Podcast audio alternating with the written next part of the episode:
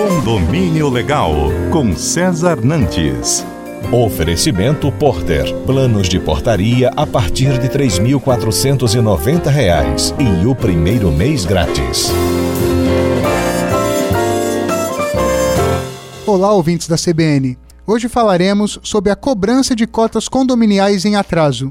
A pandemia realmente trouxe um impacto negativo para a maioria dos setores econômicos, e logo no início, o fantasma da inadimplência rondava todos os condomínios. Uma incerteza muito grande com um verdadeiro apelo dos síndicos aos seus condôminos. Paguem sua cota condominial, pois mais do que nunca precisamos dessa receita. Realmente, com isolamento social e quarentena, nunca os condomínios estiveram tão lotados. Foi necessário manter esse aglomerado de pessoas em segurança, com as higienizações e demais cuidados sanitários de forma muito mais criteriosa.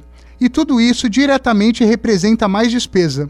Como poderiam então os condomínios possuírem mais despesas com menos receitas? Dessa forma, as cobranças extrajudiciais e judiciais não foram suspensas, mas os condomínios passaram a flexibilizar um pouco mais. Claro que com aval dos condôminos através da Assembleia Virtual. Parcelamentos mais longos começaram a ser praticados também. Alguns condomínios suspenderam o fundo de reserva e taxas extras e alguns ainda conseguiram reduzir o valor da cota condominial. Ocorre que, na grande maioria dos condomínios, o impacto da inadimplência não foi tão grande como era esperado. A explicação foram planos efetivos do governo, tanto na esfera trabalhista, tributária e auxílios financeiros. Outro fator interessante foi que os condôminos passaram a gastar menos. Com grande parte do setor econômico fechado, esse condômino passou a não ter mais gastos desnecessários.